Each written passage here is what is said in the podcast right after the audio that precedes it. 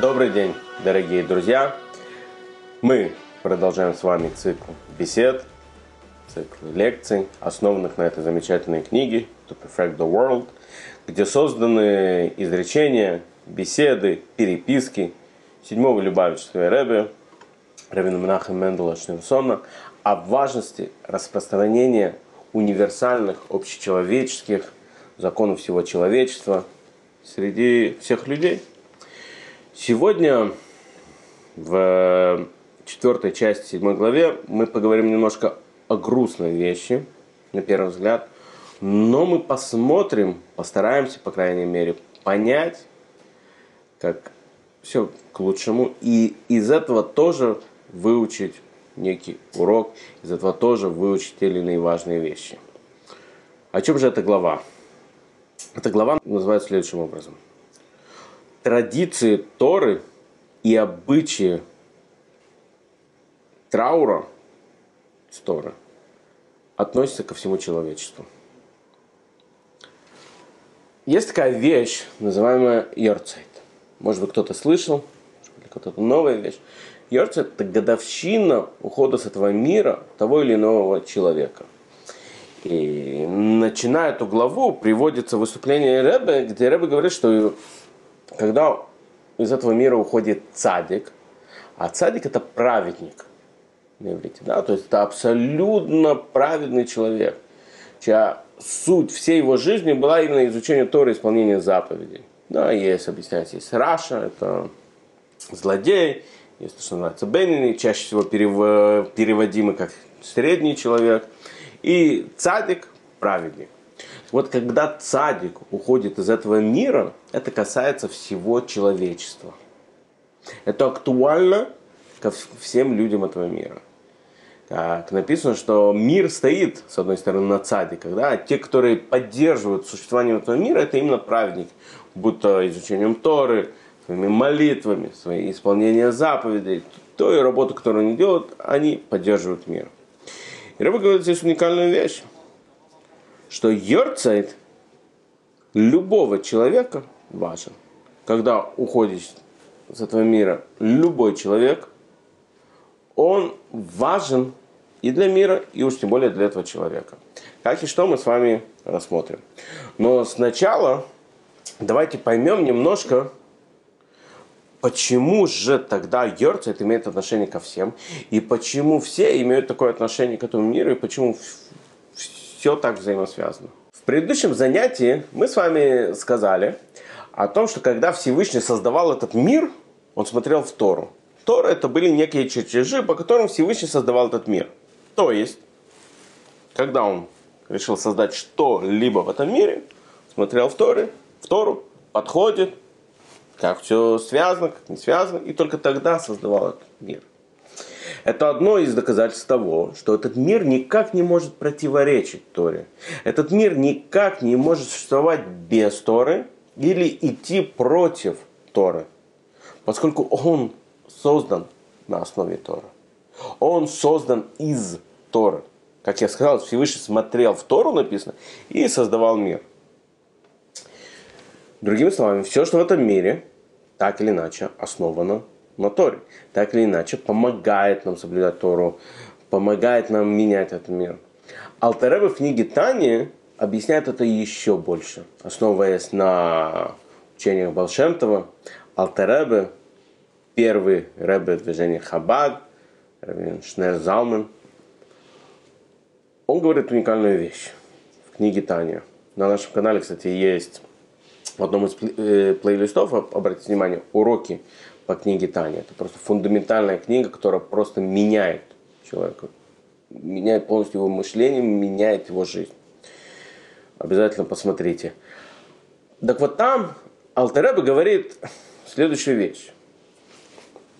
Всевышний, создавая этот мир, да, шесть дней творения, использовал 10 изречений. Эти, в этих 10 изречениях есть все буквы алфавита. Не АБВГД, а Алеф, Бет, Гимел, Далет. Все буквы еврейского алфавита там существуют. И теперь все либо созданное позже, появляющее в этом мире позже, оно все основано на этих десяти изречениях. Все, что есть, оно основано на этих изречениях. И уникальная вещь, которую говорит Алтеребе, что не просто это было создано, используя эти 10 изречений, а в данный момент оно также поддерживается этими изречениями, изречением Всевышнего. Эта чашка сейчас здесь, этот стол здесь, эта книга здесь, мы здесь. Только потому, что Всевышний продолжает создавать это каждый момент. Когда задают известный вопрос, если Всевышний захочет уничтожить мир – что ему нужно сделать? Устроить большой пожар, останется пепел. Устроить, устроить еще один потоп, но будет вода, метеорит, цунами, не дай бог, что угодно. Всевышнему не нужно будет делать ничего. Ему нужно будет просто перестать создавать этот мир. И он просто перестанет существовать. Как мир в целом, так и каждая индивидуальная вещь в частности – который постоянно поддерживает мир. Постоянно поддерживает Всевышний, простите. Я сказал, эта кружка здесь, потому что Всевышний постоянно, так сказать, продолжает поддерживает ее существование. Она создается, все в этом мире постоянно, ежемоментно, ежесекундно создается по этим изречениям Всевышнего. Это уж точно касается всего того, о чем написано в Торе, о существовании чего написано в Торе, но также и все, что о чем не написано в Торе, или то, что было создано дальше. Ведь написано, что в этом мире, что пишет, нету ничего нового. Нету ничего, что было создано из ничего. Единственное, что было создано из ничего, единственное, кто может создать что-то из ничего, это Всевышний. И он создал этот мир полностью из ничего. Мы же все, когда что-то создаем, это всегда что-то из чего-то. Это чашка сделана из керамики, это книга сделанная из бумаги, которая сделана из дерева, стакан пластмассовый сделан из пластмассы, который добыли. Нету ничего, что человек может создать из ничего. Да? То есть нету ничего, что может создать из ничего. Всевышний только может это сделать. Но все, что даже появляется сейчас, какие-то новшества, новые, там, не знаю, смартфоны, новые машины – новая техника. Это все уже было заложено в этих первых десяти изречениях. И уж тем более человек. Каждый человек. Мы с вами не раз повторяли эту фразу, но это важная фраза, ее стоит запомнить, и стоит жить. Что человек, каждый человек создан по образу Всевышнего. Каждый человек это, как сказать, представитель Бога на земле и созданы по его образу. Созданы самим Всевышним по его образу. Законы траура также относятся ко всему человечеству. Написано так. Любой, который не оплакивает ушедшего, своего близкого ушедшего, не дай бог, ни про кого из нас не будет сказано, то он груб, он жесток. Любой, кто оплакивает его больше, чем сказано, то он, мягко говоря, не прав. Да, делает что-то не совсем правильно. По Торе есть в целом следующие законы, как следует грустить, оплакивать, законы траура. Когда не дай Бог, не дай Бог, ни про кого из нас не будет сказано, чтобы все наши близкие, родные, дорогие нам люди жили до 120 лет. Но, к сожалению, такие вещи происходят. И когда они случаются, написано так. Три дня стоит плакать причем реально написано, что человек должен плакать. Человек не должен сдерживать себя. Эту боль об ушедшем, близком, он не должен сдерживать. Поскольку потом, не дай бог, это будет еще хуже. Три дня он должен плакать, он должен проявлять свои чувства.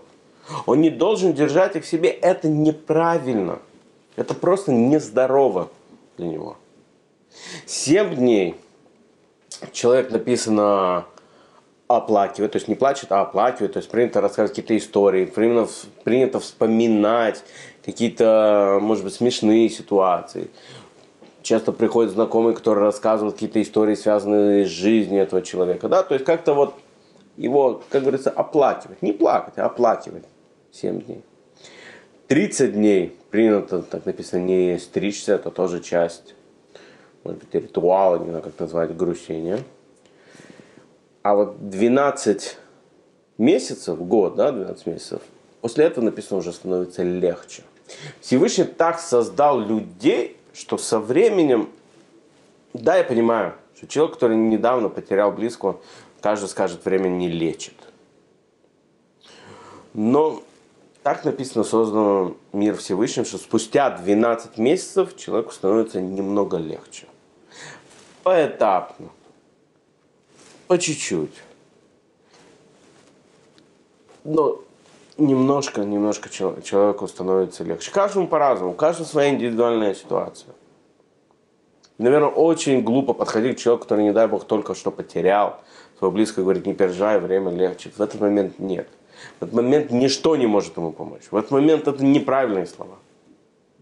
В первое время человек должен оплакиваться. В первое время человек должен реально пережить это.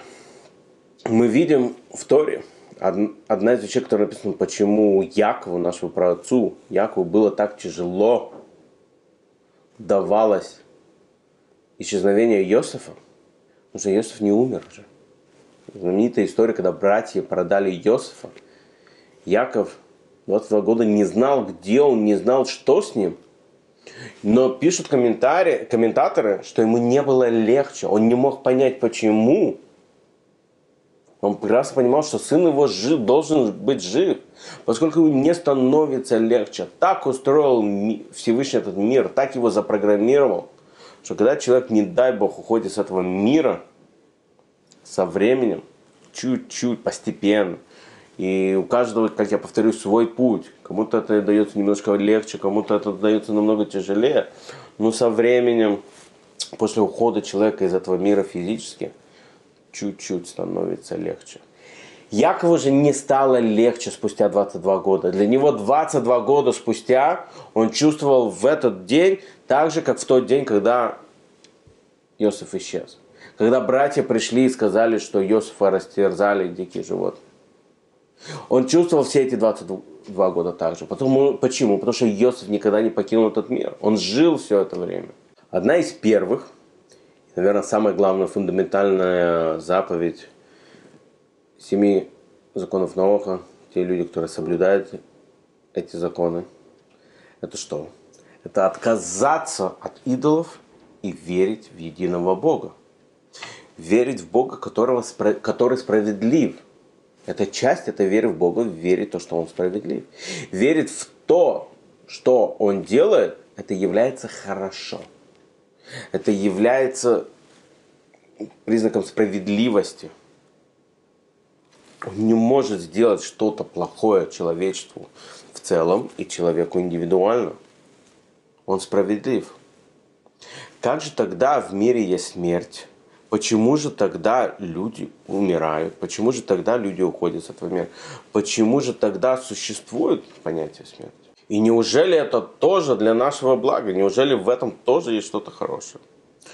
Но в целом, когда Всевышний сначала создал Адама и Хаву, первых людей в этом мире, не было такой идеи, как смерть. Когда она появилась, когда Адам скушал плод запретного дерева, дерево мудрости, дерево знаний. Когда змей их спровоцировал, Хаву, Адама, скушать запретный плод, тогда и появилась смерть в этом мире. До этого ее не было. Она не должна была быть в этом мире. Но когда она появилась, она стала частью этого мира. И интересно заметить, что Торе, в иудаизме очень часто смертью называется некое падение человека. У нас Ицак, отец Ицак, называется, что он умер, говорится в один момент, хотя он был жив. Почему? Потому что он ослеп. Это же когда человек там опускается с большой должности, как-то падает в своем статусе, это тоже некий уровень смерти, то, что называется, да? Но настоящая смерть, это тоже падение, как мы и говорим, да, что это все падение в жизни те или иные ситуации падения человека – это смерть. Но настоящая смерть – это падение ради поднятия. Человек после своей смерти достигает совсем другие высоты чем даже тогда, когда его душа спустилась в этот мир. Тем, что он делал, тем, что он добился в этом мире, он и достигает этих высот. Это падение ради поднятия. Всевышний никогда не сделает ничего просто так, Всевышний никогда не сделает ничего э, для того, чтобы доставить некую боль, для того, чтобы доставить некую печаль просто так человеку. В этом должна быть какая-то цель, в этом должна быть какая-то миссия, она должна быть еще больше. Мы даже видим по закону Торы, если в городе есть синагога, и Равин решает ее снести, чтобы построить торговый центр. Он не имеет права этого сделать. Более того, если он хочет разрушить эту синагогу и построить другую синагогу, он имеет право сделать это только тогда, когда у него уже есть готовые чертежи новой синагоги, которая будет больше. Даже ту же самую синагогу не может построить, разрушить построить. Он может разрушить синагогу только тогда, когда у него есть готовые чертежи синагоги, которая будет больше. Точно так же, уж тем более жизнь каждого человека, мы с вами не раз говорили, что человек создан по образу Всевышнего. У каждого из нас есть миссия. Смерть не может быть концом и все. Не может быть просто так. Для этого есть какая-то цель. Хочу поделиться с вами одной историей. Была одна женщина, которая всю жизнь прожила одна – Вся ее семья, к сожалению, погибла э, во время Холокоста, во время Второй мировой войны. Она спаслась, она выжила, она переехала в Америку. И годами жила одна. Она особо ни с кем не общалась.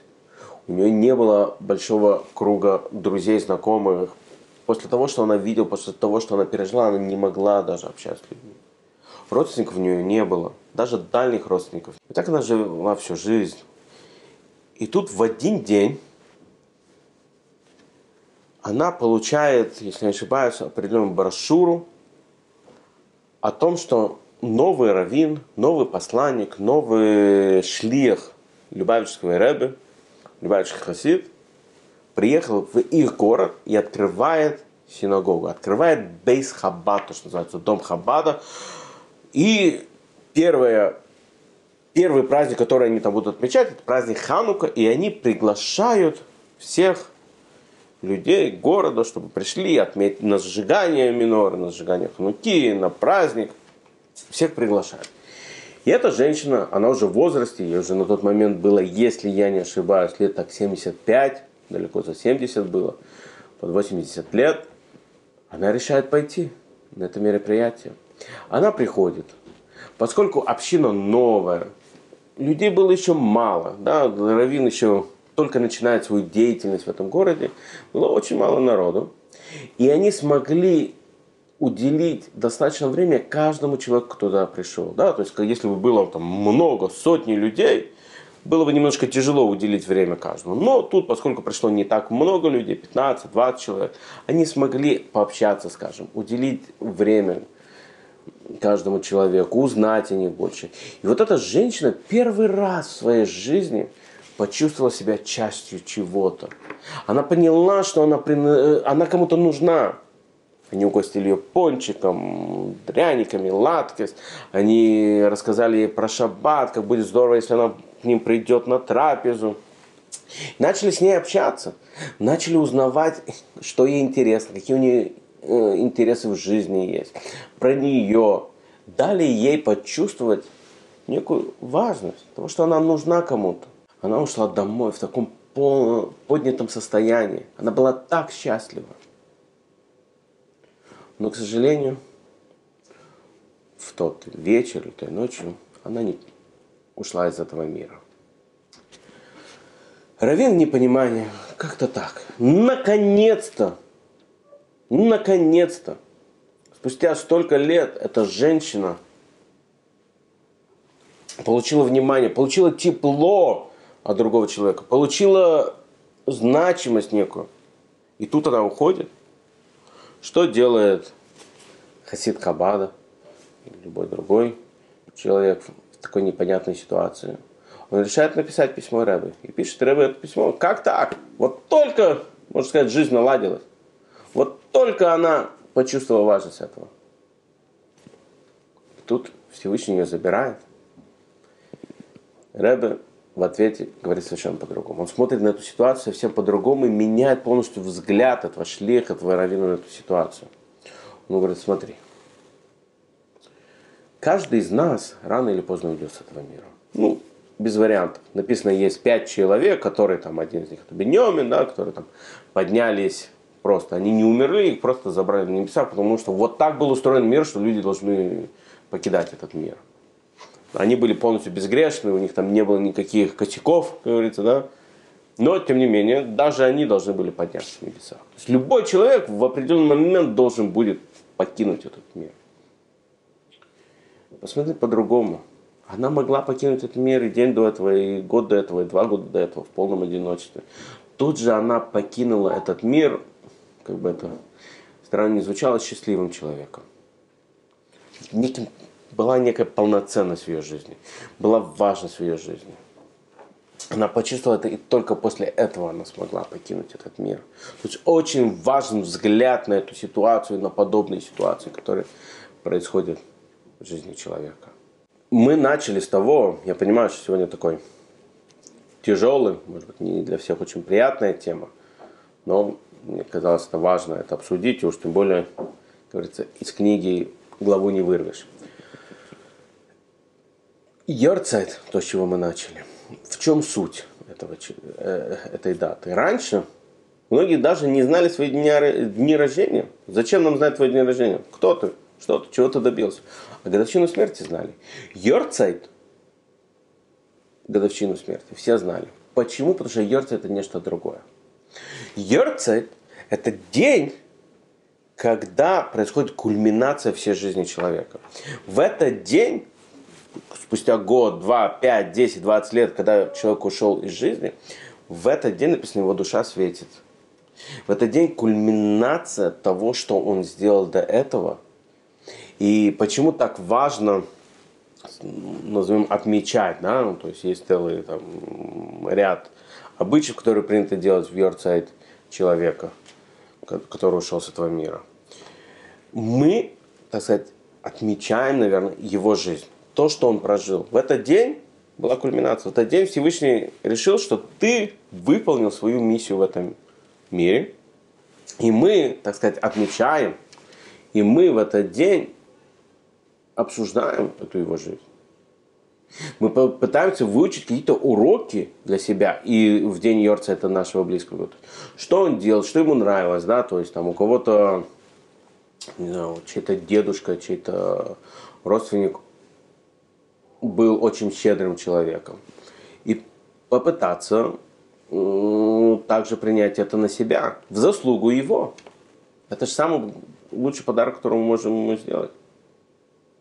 Кто-то любил играть на гитаре, я тоже научусь играть на гитаре, потому что мой дедушка умел играть на гитаре.